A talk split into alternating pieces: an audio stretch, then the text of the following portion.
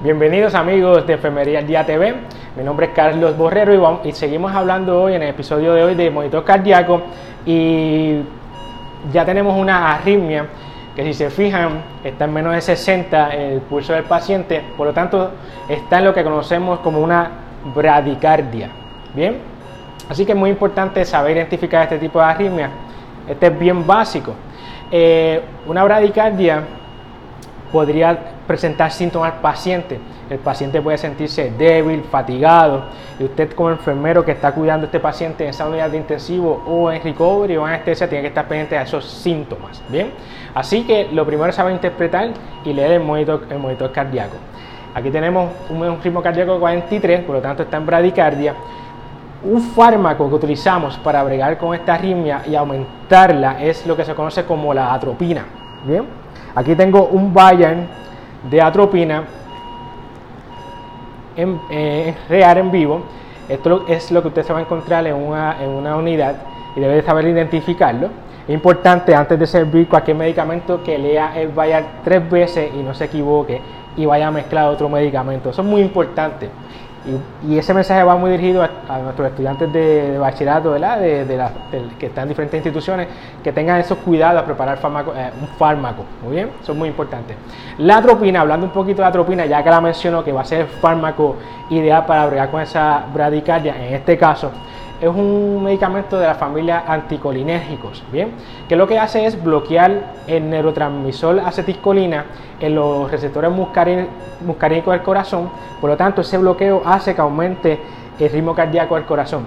Lo digo de una forma básica, pero quiero traer ese tipo de temas porque esos son temas que en nuestras maestrías de anestesia y maestrías en cuidado crítico se enseñan, por eso nuestros profesionales salen a trabajar eh, y no requieren de un entrenamiento básico dentro del hospital porque ya saben con las destrezas y el conocimiento que necesitan esas unidades.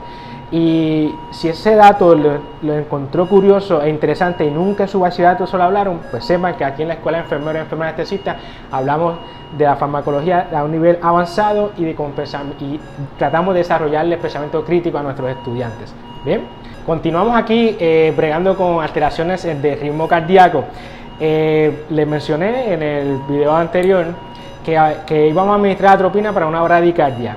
Se hizo esa administración, administramos a nuestro simulador aquí del, laboratorio eh, 0.4 miligramos de atropina. Recuerden siempre mencionar el apellido, 0.4 miligramos de atropina, no 0.4. No se acostumbren nunca a estar diciéndonos que los números. Es importante hablar con propiedad. 0.4 miligramos de atropina de forma intravenosa. Aquí lo hicimos a nuestro paciente en laboratorio de simulación y el pulso subió a 134. Por lo tanto, está en una taquicardia. Eh, se espera que esa taquicardia sea transitoria ya que es provocada por la atropina. Puede pasar que, la atropina actúe de forma muy eficaz y sube el ritmo cardíaco más de 100. Ah, es algo esperado, ¿verdad? Y esto es desconocimiento y el dato que queremos compartir, que son situaciones del día a día, un clínico que, que, pasan y no quiero que como profesionales se asusten de más porque subió mucho el pulso. Puede pasar, obviamente se espera que debe bajar en algún momento.